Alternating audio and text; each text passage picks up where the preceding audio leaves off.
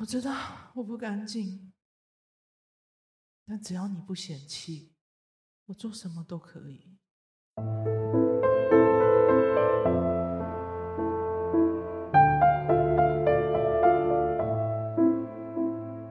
二零二零年，在中国的北京大学，学霸包丽因为不是处女，被男友侮辱及精神控制，最终选择吞药自尽，而她的家人。至今没等到男友的一句道歉。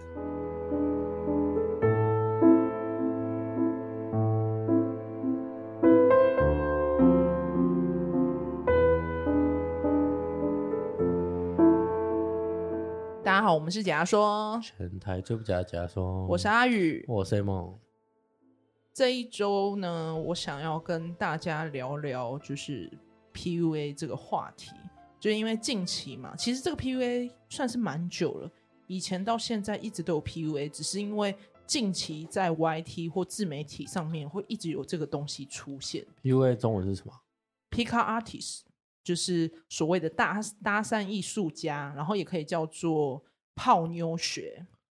哦，我好像有听过类似的。对，就是因为它这个东西啊，可以讲到说。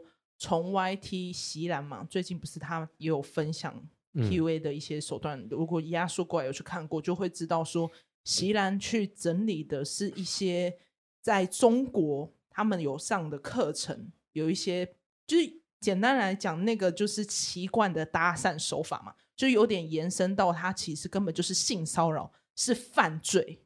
然后近期的话，我有看到是说，艺人小优她前男友 PUA 她自己，就是她软禁她四个月。然后你知道，她也有一个说法是说，她那时候当下被 PUA，不会认为说她被 PUA，是因为她觉得说她男朋友太爱她了，所以就是有一种心甘情愿的精神控制。那今天我会分享就是 PUA 的事件是北大包丽案，这个案件很重要是。它是中国第一起精神操控定罪的社会案件，而且这个案件的判决会影响中国社会，是有不同的意义。然后这起案件其实跟几个关键字也有关系，就是大家听完这起案件之后，也可以回头思考这几个关键字，就包含刚刚讲到 PUA、煤气灯效应、习得性无助感以及处女情结。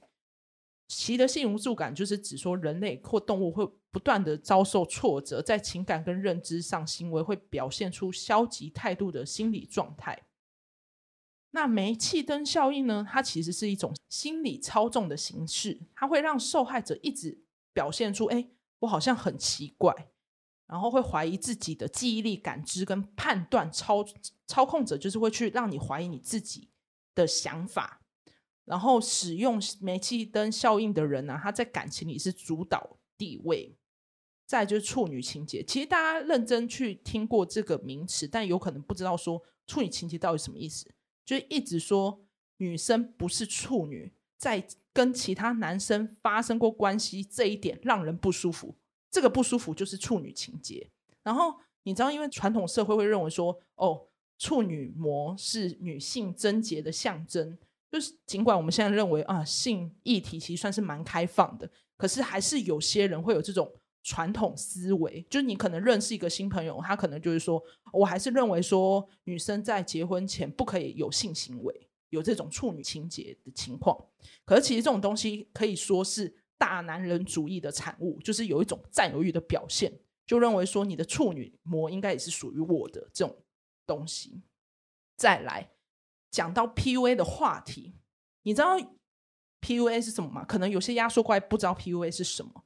你知道在这个社会上，可能有些人被 PUA 到一辈子哦，可能都不知道自己被 PUA。可是 PUA 不算是一个在心理学一个正式的名词。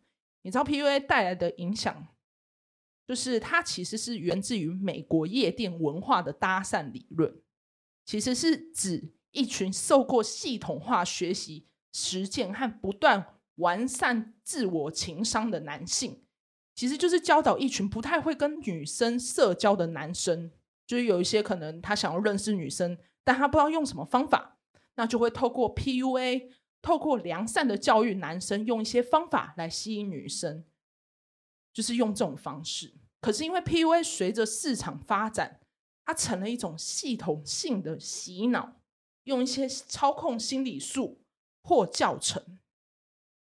那我有透过自媒体有看到 PUA 有整理的几个分类，第一个就是学习把妹 PUA，再来就是第二个精神操控 PUA，再来是就像席兰分享的怪人搭讪 PUA。所以其实 PUA 的方式讲的是有一种不同，就是它的广泛，要讲大也可以很多，但讲小就是这几个。其实只要不要超过这搭讪的理论太多的话，其实都是一样的。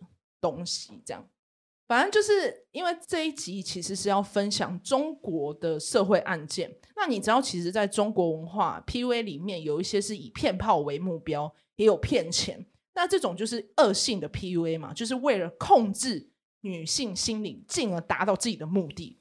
你知道，甚至严重到是可以为了自己去死，就是叫女生为了自己去死这样子。这个 PUA 就是这么严重。那你知道，原本 PUA 是一群留学生所带来的文化，可是因为大家都会想说要学习，就有人用 PUA 来开课牟利。我其实你这样讲起来，我好像有朋友在学 PUA，是不是？就是他那时候我认知的时候，是他跟我说，他去上一个人的课，然后那个课呢，就是会教你如何把妹，包括就是在路上搭讪别的女性。或者是各种很奇怪的对谈理论，对。然后我知道很震惊的第一时间，我们一群人在捷运上，他真的会走到旁边跟女生聊天，那是陌生路人。我第一次觉得，哎，好像蛮大胆的，因为他是他目的就是要赖要 IG，但对方女生就是委婉的拒绝，他会进一步的再去跟他要。我觉得有点 too much，所以我后面跟他渐渐有点没联络。你说就不会有更多的交流，就是因为他这种行为很奇怪。因为他在回来的时候，我真的觉得很丢脸。可是因为他们就是不知道怎么去跟女生交流，所以他们才透过这样的方式去学习。因为我自己是还好，对交朋友其实不会这么可怕。但是我身边的确，因为我不是说我朋友嘛，所以我朋友也有比较不会社交的。他就会觉得他这样的行为是合理的，棒，对，就是是可以成功的。哎、欸，你看他这样跟人家搭讪，很厉害耶！我要向他效仿。然后我就会说，不不不不不，一定有更好的方式，绝对不会这样，因为我已经感到你给对方带来困扰了。对，就是。严重一点，你有可能是在骚扰对方，你知道吗？对，所以你这样讲的意思，原来的东西就叫 PUA。对，这个东西是 PUA，而且还有人会信。对对对，因为这个东西很多人去上课，你知道，在中国的 PUA 教学网站就有一个叫泡学网，它就有超过一百万名的会员。所以，其实，在这个世界上，很多人都是愿意学习如何搭讪别人，真的很多。就是可能听众自己在交朋友，就是方式也是不同嘛。可能就也不太清楚，说不定你们也是有在学习 PUA，那我觉得可以听一下这一集的社会案件。那我有稍微整理一下，就是简短讲了，不要太长，因为真的太多了。就是你知道 PUA 其实是有几个步骤。第一步，你要先建立好良好的形象啊！你好，你好，我这个我个人是在任职在一间建筑公司的董事长。哇，那我家里大概一套房跟一个车。哇，没错，就是像 A 梦这样子，就是要建立一个良好的形象。再来第二个目标，要挑选性格内向和自卑的女性。请问小姐，你个人是在做什么的？哦，就我可能就是在一间小公司里面。做那个办公室这样子哦，是哦，小姐只在小公司哦，对，那想必经济部分应该就是没那么好吧？就我，然后第三步就是成功搭讪后，你就会对目标呵护极致，用甜言蜜语博取好感。哦，那小姐愿意给我你的赖吗？好，哦，那谢谢很贴心呢，这样真的很棒哦，谢谢你。嗯，等一下，这是耳男。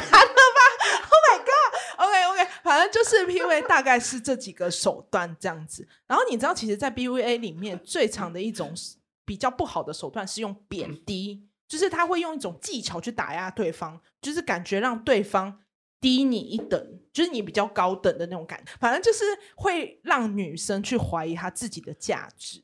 我知道了，就大概会是通常对话会是这样。啊，你今天穿这样哦，你不觉得这样穿的很 low 吗？对啊，就是说，哎，我今天带你来高级的餐厅，你觉得你穿这样子好看吗？对啊，就看这样得体吗？哦，没错，没错，真的就是这样子。所以变成是使用 PUA 的男生，就在这段关系是比较强势的那方。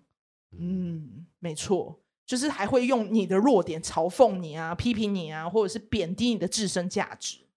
哦，这样听久了会没自信呢、欸。对，其实本来应该是一个搭讪术，但后面就是因为演化成，就是大家都会朝向奇怪的这种，应该不能说奇怪，就是要去伤害对方来提高自己的价值，让对方是需要你的，用这种手段，对，所以就变成网络认为说，如果你就是你不是正常的交往，而是不断灌输的 PUA 的观念，只会制造更多渣男，而且不是真的想要追求爱情，只是利用。心理技巧操弄女性，然后或者是利用 PUA 骗取金钱，变成奴役交往对象，就不是很好的一件事情。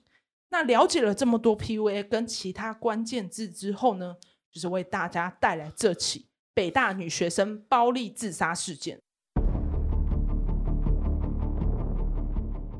那我们要先介绍一下这个北大女学生包丽。那包丽呢，她其实是化名，不是本名。一九九七年四月十号，她是广东人，家庭中产阶级，爸妈很疼爱他，基本上是掌上明珠。那他从小很聪明，他二零一六年考进北京大学法学院。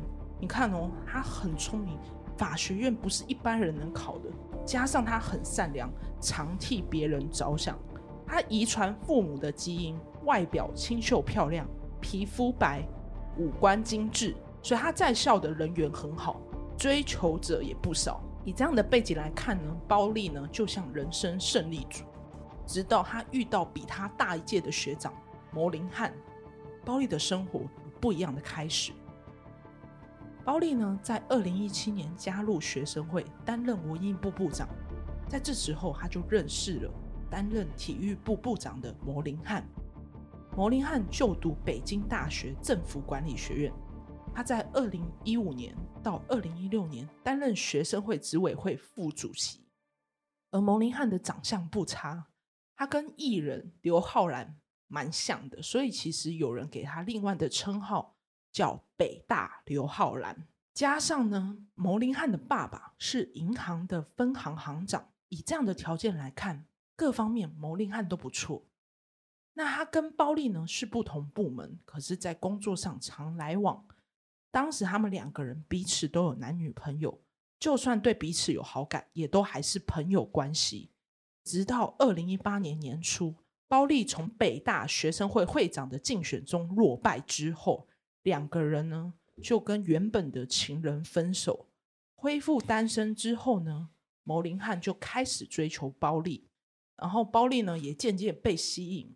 二零一八年五月，两个人就很快进入了情侣关系。但好景不长，他只要聊到前女友就会吵架，就跟一般情侣一样，会为了一些小事情吵架。曾经包丽在微博发文：“那天拥有了你的四个小时，因为你为我遮阳，为我挡雨，因为你花时间陪我一起，那天就是最最最好的一天了。”包丽其实有跟他朋友分享说，她觉得摩林汉是很适合她的男朋友。他非常珍惜这段感情。那包丽她性格原先是一个坚强、乐观、独立的现代女大学生，可是，在跟牟林汉确认恋情之后，她的价值观跟性情开始发生转变。二零一九年一月，牟林汉跟包丽一起到包丽广东家探望妈妈。当时，牟林汉表现的有礼貌又斯文。在妈妈面前印象非常好，只要包丽的身体不适或状况不好，他就会特别着急，就显得很呵护她。而吃饭的时候呢，他也会一直帮包丽夹菜，种种的行为让包丽妈妈认为他是一个细心体贴的好男友。结果不久后，牟林汉会跟包丽借钱，而借了将近快两万块人民币。牟林汉也一直没还钱，然后包丽呢，她就跟朋友讲这件事，说：“哎，她借她男朋友，导致她自己本来要付牙套的钱都没有了。然后朋友那时候就听到啊，就觉得牟林汉这样很渣哎、就劝包丽说：“这应该离开他吧。”而且很奇怪，我刚刚有讲到说，牟林汉他家里他爸爸是银行分长，为什么会没有钱给牟林汉？可是因为这点无从得知，反正就是牟林汉会一直跟他女朋友借钱，但包丽没有听进去，他相信他自己有办法改变牟琳汉，而在这段关系呢，包丽就继续不断的容忍和退让，反而让牟琳汉得寸进尺。同一年呢，包丽的自尊逐渐被削弱。你知道，牟林汉开始呢就控制包丽的思想，同时践踏他的人格。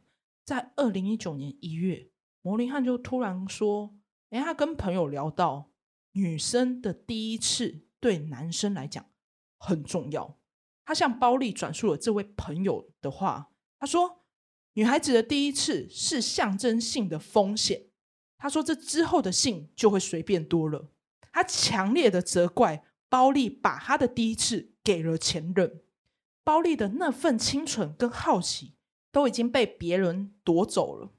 他责怪包丽呢，他把他最美好的东西奉献给另一个人。摩利汉说，他不想当一个可怜鬼，接盘的人，他想要包丽的过去、现在、未来都是属于他的。那包丽本人其实是非常有自信，而且是有自我意识的。包丽说：“我最美好的东西是我的将来。”牟林汉就说：“他自己是一个占有欲很强的人，我不想有人动我的女孩。”他这样子跟他讲，然后牟林汉呢就开始不断的洗脑，表示包丽呢要放下尊严作为补偿。一开始，包丽其实认为自己没有错。但牟林汉呢，却一直说：“我是因为爱你，所以才会介意这件事情。”他的意思是说第一次吗？对，他非常第一次洗脑他哦。对，因为你没有了第一次，所以你必须放下尊严来补偿我。其实包丽才非常有自信说：“我的最美好的东西是我的将来。”确实啊，但他不认为啊，他就觉得他的第一次已经没了，他已经是脏东西了。然后。牟林汉就是一直在洗脑他，他就说：“我是因为爱你，所以才会介意你这样子，所以渐渐动摇了本来坚持的包丽。”在二月四号，包丽就跟他朋友说：“我很后悔把我第一次给了我的前任。”他开始相信牟林汉呢，是因为太爱他才会这样子，而且他还因为这样子对牟林汉是有亏欠感的。看来他洗脑成功了。对。然后你知道，再来，牟林汉开始会去询问包丽跟前任的做爱细节。牟林汉不断询问说：“哎，你们第一次发生是怎么样啊？”他要他把所有的细节都讲出来，甚至呢要求包丽用他妈妈的健康发誓，这些说的都是真的。再后来，他就变本加厉，要求包丽拍裸照。叫他要留下裸照作为惩罚。他说：“如果你不听话，我就把这些照片发布到网络上。”然后牟林汉说：“我会把这些照片好好保存。”又不断强调说：“就是因为我很爱你，确保你的一切都是我的，不许再和我说不。”所以在牟林汉的强硬态度下，包丽就答应了这些无理的要求。然后他答应他嘛。他就说：“你完成了这些要求。”牟林汉说：“你只要能做到，我就会娶你回家。”所以在这样子的要求下，其实女生是有点心动，觉得说：“对，你是爱我的，所以你才会想要我的这一切。”可是，在这之后，牟琳汉的要求是越来越过分。他要求包丽叫他主人，在微信的截图上面呢，他的昵称也是写主人，而包丽呢是他的一条狗。他不断的用言语暴力侮辱他，在这段不健康的关系中，以及让包丽喘不过气来，其实让包丽有了想要提出分手的念头。可是他要提出的时候，反而延伸了更严重的暴力关系。二零一九年六月，包丽呢，他在微信提出分手，蒙林汉不能接受，表示说：“你答应过我分手就要去死。”蒙林汉就说：“我真的没有想到有一天我会无能到用死去威胁一个人。”二零一九年六月十一号，心死的包丽答应了牟林汉。包丽呢，自己真的就在宿舍割腕自杀了，但是他这个割腕其实不严重，所以自杀未遂。当时是没有生命危险，包丽就拜托同学不要把这件事情告诉家人跟老师。在之后呢，又被牟林汉说服，再一次又相信牟林汉，并在七月的时候搬去跟牟林汉一起住。但同居生活之后也时常吵架，甚至要包莉跪在地上忏悔自己把第一次给了他的前任。有一次吵架呢，他为了不要让牟林汉生气，他会用巴掌赏他自己，来惩罚自己，为了就是要安抚牟林汉。七月十三号，他这一次下定决心要离开牟林汉，要搬回宿舍，并且拒绝牟林汉的任何的讯息。但这样的举动反而惹怒了牟林汉，牟林汉没有要放过他。他狂丢微信讯息威胁他说：“你再不回我讯息，还是我去宿舍楼下等你。就算你不要，我也可以等到你。”他就一直以死相逼，说会割腕自杀。在蒙林汉说会自杀之后，包莉就看着讯息，他担心他真的会做傻事，就心软回复他。但蒙林汉反而变本加厉，他答应分手，但逼包莉要发誓。自己必须孤老终生，不准再跟任何人交往。那这边呢？包莉为了要分手，他都答应他。可是这时候，蒙林汉又提出一个更可怕的要求。他说：“你为了我生孩子堕胎，留下病历证明，他要做纪念。”但包丽第一时间听到嘛，他就觉得我不想连累小孩，就拒绝这个要求。牟林汉看他不答应，便提出了另一个要求，改叫。包丽去结扎，叫他留下医生证明，并叫切除下的输卵管不要丢掉，让他留下输卵管给牟林汉做纪念。牟林汉呢，就是如此变态，就是为了要让包丽能满足他。那包丽其实为了想要分手，就答应了牟林汉这些非常不人道的要求。在两天后，七月十六号，牟林汉又反悔了。他不仅反悔，还痛骂包丽。过几天他就发飙啊，说我不要跟你分手，我威胁他，而且不断辱骂催促包丽赶快去死。包莉趁八月放暑假回广东老家，他想要避开牟林汉，但是牟林汉并没有停止折磨包莉，每天高密度讯息轰炸包莉，日复一日攻击包莉。但包莉就坚持不回复啊，直到八月八号，牟林汉再次用自杀威胁。他说：“我为了你吃二十颗安眠药，我接着吃，吃到你满意为止。”包丽怕他真的做傻事，所以马马上就回复。接着，牟林汉就传了一张医生证明，说自己已经洗胃。包丽这样看到之后，他就觉得是自己的问题。害牟林汉差点自杀，觉得非常自责，就道歉，回到了牟林汉的身边。那包丽其实也有跟朋友讲到说，他不想看牟林汉这样，所以他也会愿意回到他身边。之后呢，包丽又回到了牟林汉在北京的家。八月十三号，牟林汉呢要求他纹身，纹牟林汉的狗。中英文都可以。纹身的时候呢，要录影片下来。啊，这段期间，牟林汉还继续搜寻包丽跟前任的事情，想要找到他不诚实的证据，就会拿这些事情一直指责包丽，让包丽的愧疚感不断增加。包丽跟朋友表示呢，他已经很害怕跟牟林汉相处，害怕看到他的讯息，害怕跟他说话，害怕看到他。那牟林汉的长期精神折磨，让包丽再也承受不了。一个前程大好的美丽女孩，最后选择踏上不归路。你知道在后期聊天呢，牟林汉呢叫包丽妈妈，称自己叫宝宝，所以他前面是叫他叫他主人，后面整个反转，对对，对，他改叫对方妈妈，自己叫宝宝，对对。在二零一九年十月九号下午，包丽传给牟林汉两条微信：遇到了熠熠闪光的你，而我。却是一块垃圾。妈妈今天给你谢罪了。包莉留下了这两条讯息，就带着药物到旅馆，并在微博发了一句话：“我命由天不由我。”牟林汉呢，就看到这个讯息，他就第一个发现包丽是有可能会自杀的人。所以就透过呢电话定位找到旅馆，他就把每一个房间都敲一遍，打开，最后呢在十一楼的房间找到了昏迷的包丽。包丽吞下了大量的安眠药，将近两百颗。可是牟林汉第一时间是没有求助，没有通报学校，他自行急救，他让包丽喝下大量的水，才通报救护车。结果。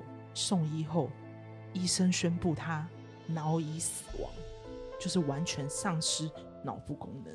那包丽妈妈呢？接到消息就从广东飞到北京。包丽妈妈认为说：“哎，女儿其实平时乐观，不会突然寻短，就报警，希望警察查明事件的真相。”那第一时间，包丽没有及时被救助嘛？在包丽服药之后，她自行处理，没有马上送医。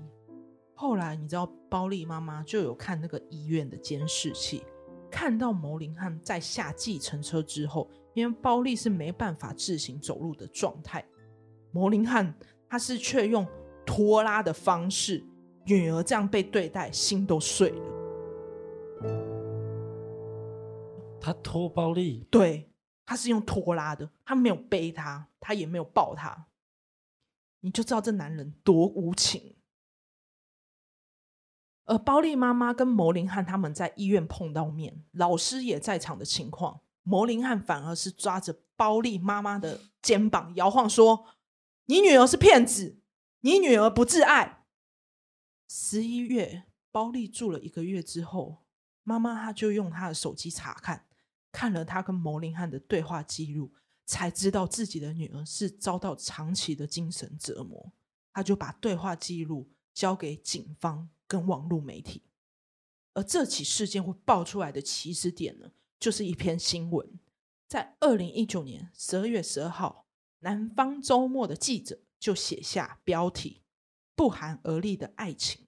所以，其实你去查包莉事件，所有的事件呢，都是从这一篇新闻开始才知道的。因为一开始警方收到获报时候，其实是还没有办法定罪的。是因为这一个记者写下，大家才开始在流传哦，PUA 所引起的事件。那内容详情记载着牟林汉折磨包丽的整个事件。两个人交往不到两年，包丽一段本该美好的人生，却遇到不对的人，就此葬送自己的生命。那文章引起网络轩然大波，有些网友觉得牟林汉的个性扭曲病态。控制欲强，像恐怖情人。可是也有人认为说，他的极端行为是不是跟 PUA 有相关？主要是他的行为跟 PUA 控制女性的方式几乎一样。第一个，建立良好形象，他有背景，他有钱，长得帅，品学兼优。再来，他贬低暴力，因为包莉非处女之身，多次贬低他。再来，最后是。让包莉的自信受创，就是他会一直用那个威胁讯息嘛，一直威胁他，一直威胁他。所以大家就是因为这起事件抨击 PUA，并非用良善的方式手段在交际。后续其实有媒体联络到牟林汉，哦，他后来消失了。蒙林汉就回应说：“我现在人在内蒙古。”说事件发生之后，他有接受警方调查，警方呢就是认为已经结案了。他说。自己不懂什么是精神控制，网络上的质疑都是恶意揣测。他说女友的下场跟他没什么关系，然后还用说哦，因为个人隐私拒绝解释包丽在旅馆所发生的事情，而且没有回应说自己到底有没有上过 PUA 的课程。后来，二零一九年十二月十三号，北京大学宣布已经取消牟林汉的研究生资格。那你知道，其实这个事件一开始爆出来，媒体有被禁止报道，网络上的资讯也有被删除，就有怀疑说，是不是因为牟林汉的爸爸牟毅的关系？因为他的爸爸是中国进出口银行山东省分行行长，还兼党委书记。那因为包丽人在加护病房嘛，只有包丽妈妈独自陪伴，从未看过牟林汉来探望。那因为你知道，二零二零因为疫情的关系，包丽妈妈是没办法轻易探望女儿。但没几天呢，她还是会来医院的病房外来走廊等着，毕竟她觉得说比起在家等还安心。但是包丽妈妈苦心的守候，却没能换来一线生机。二零二零四月十一号，包丽经过六个月的治疗，仍去世。在二零二零六月十号，警察以涉嫌虐待罪拘捕牟林汉。羁押两年后，在二零二二年七月六号，在北京海淀区不公开审理。近期比较新的消息哦，二零二三年六月十五号，以虐待罪。处牟林汉有期徒刑三年两个月。牟林汉又有在上诉。最新最新，我查到的是二零二三年七月二十五号，你看很新哦，他又再上诉一次，嗯、但被驳回，维持原判，就是一样是三年两个月这样子。但其实再提到这一件事情，北大包莉案是中国第一起精神操控定罪的社会案件。代表这个案件的判决会影响中国社会有不同的意义，因为这边要提出说，牟林汉的 PUA 行为是否构成虐待罪，主要是在中国虐待罪只适用于家庭之间。那你要认为说，哎，同居是否为家庭成员关系？同居恋人是否适用，并没有明确规定。但后来因为一审判就是认为说，牟林汉。对包莉的虐待行为是明确而且积极的，满足了经常性和一贯性，还有行为恶劣的条件，所以判定为虐待罪。虐待行为不见不仅限于物理性的肉体伤害，包含谩骂、侮辱人格和精神迫害等，只要是同居人就可以构成所谓的家庭暴力犯罪。那这样的判决结果其实是会影响以后社会人在处理关系可以更理性、更谨慎对待自己的感情关系，对吧？比较好。那包莉妈妈其实到最后还是不能理解为什么牟林汉要这样逼死他女儿，要求赔偿他要包莉的医疗费九十三万人民币。牟林汉应该要承担相对的法律责任。可是你知道最可悲的是，包丽在死之前都不知道牟林汉那时候传的洗胃证明是假的，是 P 图的，导致包莉他极度愧疚的情况，自责的以为牟林汉是真的洗胃，而且是自己造成的。真相只是为了牟林汉要包丽回复他所编的谎，就是这么残忍。那你知道，二零二一年有禁止 PUA 手段残害妇女，所以基本上 PUA 是不能在网络上传播的。因为根据中华人民共和国的网络安全法第四十六条规定，属于违法行为。所以其实在中国上 PUA 的教学平台有很多都已经封杀了。所以基本上你现在要去中国查 PUA，你是会被抓的哦。就如果你还有去上课什么的。那这起事件跟心理学几个关键字也蛮符合，包含自恋型人格跟反社会人格，就是一直说他是没有任何同理心，感受不到他人痛苦，为了自己利益伤害他人，是没有任何内疚感。而包莉为什么离不开这段关系呢？我们可以提到一个所谓的习得性无助感，就是因为包莉不断的细心跟自尊心受到打击。极度怀疑自己的判断能力，认为这段感情的问题都是自己引起的，所以就要接受惩罚。那你知道我有去查包丽的微博，我真的就是所有事件资料做完之后，我最伤心的一件事就是包丽的那个简介有写到忠心过好一生。我在整个事件听完之后，我再看他的简介这一段话，我特别难受，你知道吗？那我觉得这起案件其实是希望大家能去认识 PUA，要重新梳理自己的感情状态。要防止自己被感情控制，要遵守自己的底线。那其实我觉得要提倡一点是，你不要认为自己不会遇到，因为你要想哦，包丽她原本也是一个健康人生观、大好前程、自信的女孩子，可是却因为陷入了恋爱，变得扭曲无法自拔，最后走向深渊。那这集案件，我想要强烈的让压缩怪们知道。如果有越多人可以知道包丽的事件，同时你可以拯救你自己或是他人，让更多人关注这样的议题。我是阿宇，我是 A 梦，下集见，再见，拜拜。